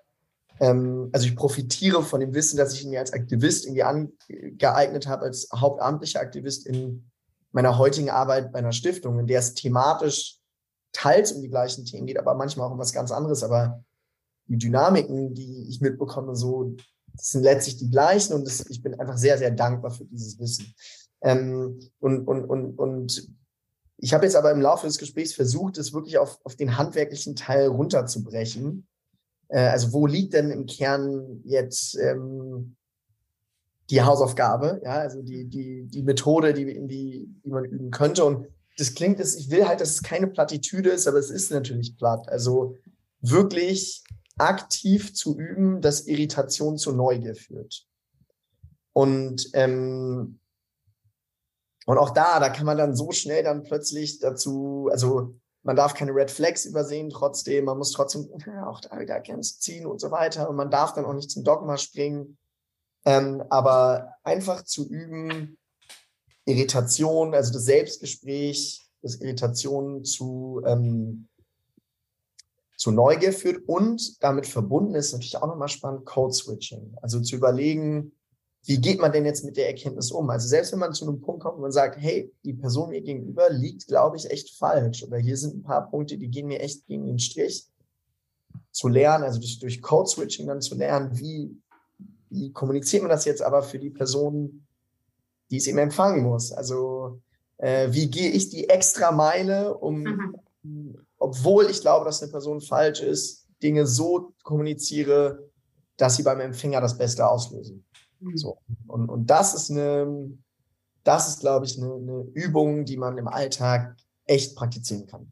Also man, mhm. egal wo, by the way, also bei der Arbeit, ähm, bei, es ist super anstrengend. Äh, es fühlt nicht immer irgendwie, es löst keine Probleme oder so. Ja, meistens schafft es eher neue. Aber langfristig fühle fühl ich mich damit einfach besser im Leben. So. Danke. Ich würde tatsächlich ähm, nicht so eine konkrete Hausaufgabe. Ich glaube, Benny hat jetzt eine konkrete Hausaufgabe gegeben, das finde ich gut, äh, weil ich habe keine konkrete. Aber bei äh, den Weiterbildungen, die ich äh, an angehende Lehrpersonen gebe, gebe ich ihnen immer etwas mit, was, äh, wo ich den Eindruck habe, dass das sehr viel erleichtert. Und ähm, das ist dem auch diesen Druck wegnehmen. Man muss nicht alles wissen. Also ne, jemand, der Fachlehrperson ist für Mathe oder Sport oder weiß nicht, Deutsch oder auch Geschichte und so weiter, man kann nicht alles wissen. Aber es ist wichtig ähm, zu wissen, dass es Probleme gibt, die strukturell sind, nicht individuell sind. Also dieses Bewusstsein haben für Themen der Gesellschaft einfach oder die Akzeptanz, also ohne dass man dagegen kämpfen muss, sozusagen Menschen offen sind und empfänglich sind, um zu verstehen eben, dass nicht alle dieselbe Ressource haben. Das hat viel mit eben Privilegien checken zu tun hat. Und das, was ähm, sehr, sehr wichtig ist, zu wissen, wo hole ich mir Informationen ab oder wie hole ich mir äh, Wissen ab. Ich glaube, das ist fast noch wichtiger, weil ganz viele Lehrpersonen stehen vor mir und sagen, ja, aber ich weiß nicht jetzt so, äh, was ist jetzt Queerfeindlichkeit und äh, antimuslimischer Rassismus, Antisemitismus, also die sind überfordert und denken, sie müssen jetzt selber in Schulen das alles wissen und alles umsetzen und auch noch die äh, KollegInnen äh, schulen. Und dann sage ich mir, nee, es gibt Seiten wie ufo.de, die Handreichungen für Lehrpersonen machen. Es gibt Institutionen, die genau auf der Anne Frank Stiftung in, in äh, Frankfurt, zum Beispiel Bildungsstätte Anne Frank in Frankfurt oder euer Podcast hat ja genau diesen Auftrag. Also ich glaube, es ist wichtig, dass man wie so über die Jahre sich auch einfach so ein Werk Werkzeugkasten, diese, diese Hausaufgabe gebe ich sozusagen mit, dass man sich diesen Werkzeugkasten auch selber zusammenstellt und, ähm, und eben dann halt nicht irgendwie den armen, äh, keine Ahnung, die arme Zeynep äh, in, in der Schule für jetzt Islam zuständig macht, sondern ähm, dass man halt dann auch aus diesen Bildungsstätten, die halt genau diese Weiterbildung geben, dann halt jemanden holt, der dann auch mal einen kurzen Einblick in die islamische Religion und die Vielfalt zum Beispiel gibt und, äh, und so weiter und so fort. Ne? Also da gibt's wirklich äh, Dutzende, Dutzende Website, Dutzende Organisationen, Dutzende Menschen, die wirklich tolle Arbeit machen, wo wir leider, also würden wir jetzt alle Namen nennen, müssen wir noch mindestens zwei Tage hier im Podcast sitzen. Aber ein paar können wir in den Shownotes äh, vielleicht verlinken, äh, wo eben ich so. will wirklich nur einen nennen, Hanan. Es tut mir leid. Und zwar muss ich auch Bitte. Nennen, meine Schwester arbeitet dort tatsächlich. Ja. Shoutout, aber dass sie wirklich tolle Arbeit machen. Das ist Bildung in Widerspruch. Ähm, zu Bildung im Widerspruch, ja, voll toll. Also googeln äh, antisemitismuskritische Bildungsarbeit, echt gute Lehrmaterialien, die ihr da Genau, hast. genau. Eben, also und ich glaube, das ist auch sehr, sehr wichtig, dass die Lehrpersonen wissen, hey, ihr müsst nicht alles können, aber es ist gut und es ist notwendig, dass ihr wisst, wo kann ich Wissen abrufen. Es gibt genug Fachpersonen. Voll. Das ist auch wirklich eine gute Hausaufgabe für uns, die wir schon mhm. äh, uns selber hunderttausend Mal gestellt haben, da endlich mal so eine Liste äh, zusammenzustellen. Wer weiß, vielleicht ist das ja, werden wir die Hausaufgaben tatsächlich machen. Manchmal ähm, schwänzen wir die ja auch. So. vielen, vielen Dank. Danke ähm, euch. Danke euch. Danke Mega. euch. Danke wirklich. Vielen, vielen Dank. Schön, dass cool. es geklappt hat. Ja. Und auch vielen Dank fürs Zuhören. Ganz genau. Bis zum nächsten Mal. ciao, ciao. Merci, tschüss.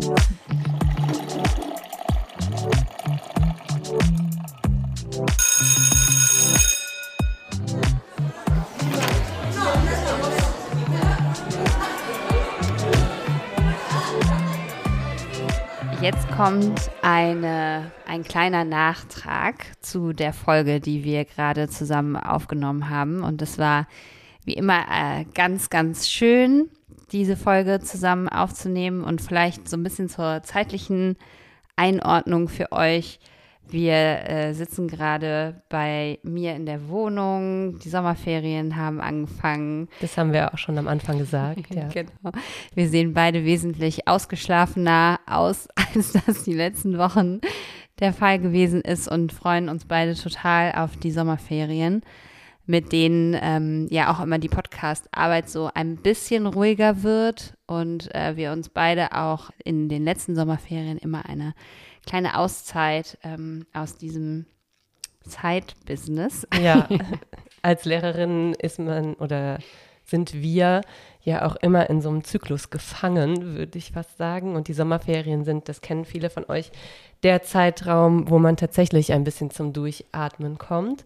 Und wir haben in den letzten Jahren nicht gesagt, dass wir eine richtige Sommerpause einlegen, aber eher so eine Art Produktionspause manchmal, es sei denn, wir haben uns mit Leuten getroffen. Und so ein bisschen ähnlich ist es auch dieses Jahr. Und gleichzeitig wird es nach dieser Produktionspause, also nicht, dass wir jetzt nicht erreichbar sind oder gar nichts mehr machen, zu ein paar Veränderungen kommen.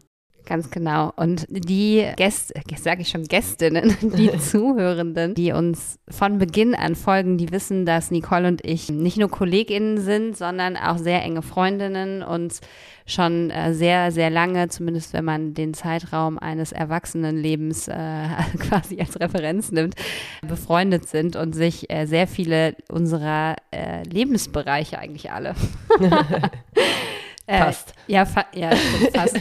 Danke für die Einschränkung.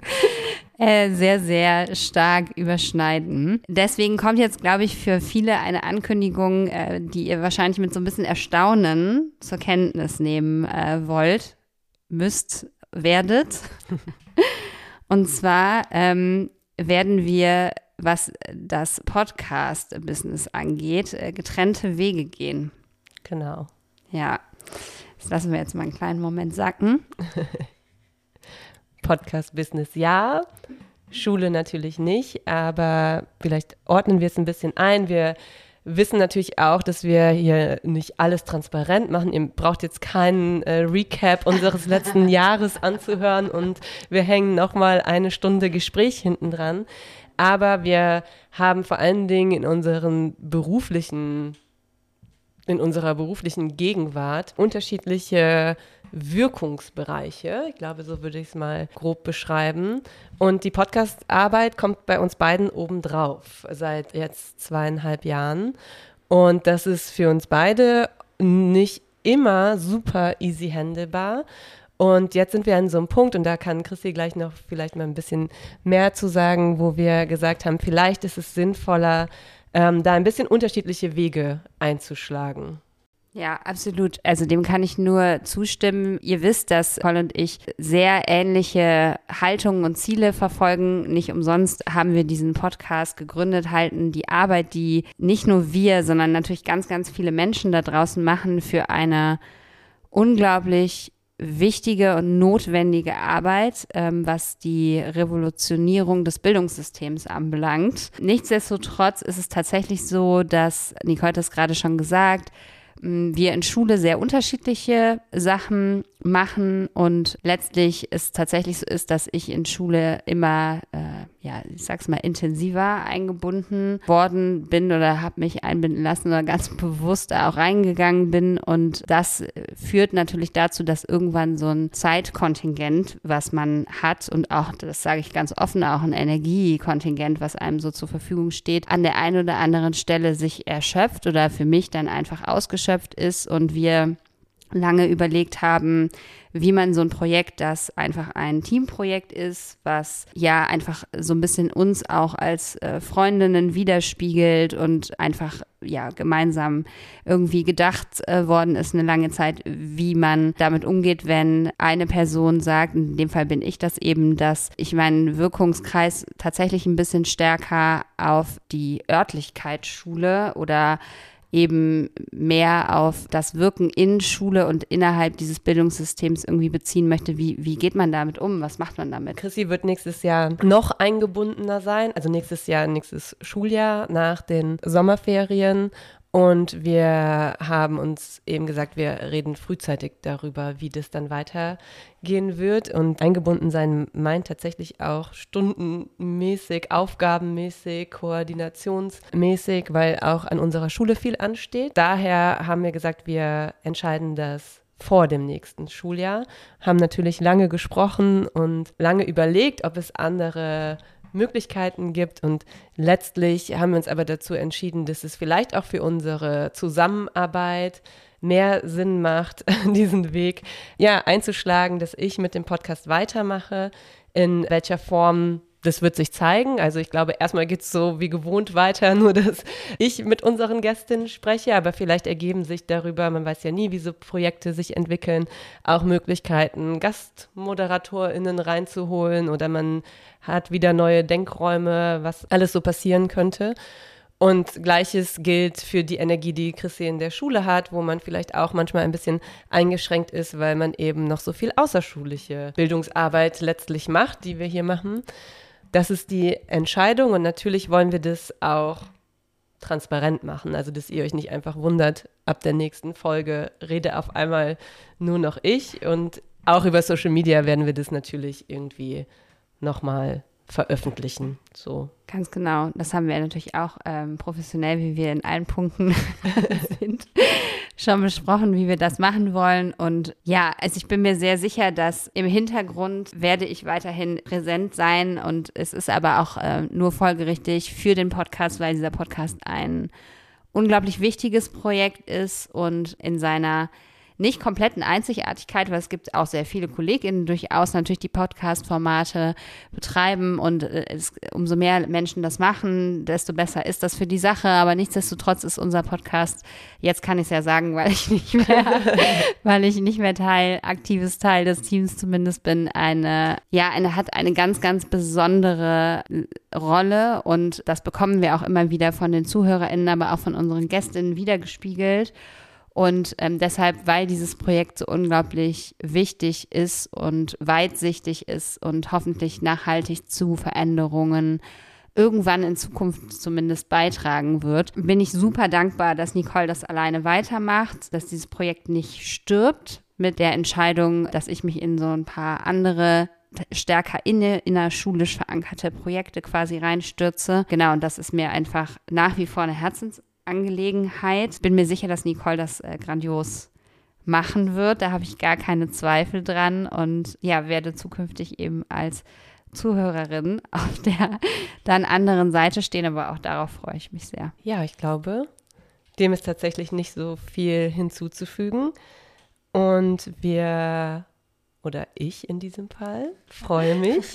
Das wird noch eine Wollte Herausforderung ich sagen, mit dem Pronomen, das wird krass werden, ja. Ähm, freue mich auf neue Gästinnen, auf viele, viele weitere Gespräche und auf diesen Weg, auf dem wir uns jetzt begeben. Und äh, wenn ihr wüsstet, wie oft wir uns sowieso sehen, weil wir uns jeden Tag in der Schule sehen und wie viele Gespräche wir führen und auch privat ähm, natürlich vernetzt sind, dann ist, glaube ich, klar, dass das nie ein Einzelprojekt irgendwie sein wird. Und es war, es war auch nie ein oder ist auch kein Zweierprojekt. Von daher mache ich mir auch nicht so viele Sorgen, dass das letztlich in diesem Team, das ja irgendwie auch existiert, ohne dass es da feste Rollen gibt, ähm, weiter. Dann Shoutout an alle, die spüren, dass sie gemeint sind. Fee, du bist gemeint. genau. weiter, ähm, ja, seinen Weg gehen wird. Genau. Also in diesem Sinne. Schöne vielen Dank und schöne Sommerferien. Schönen Sommer für alle.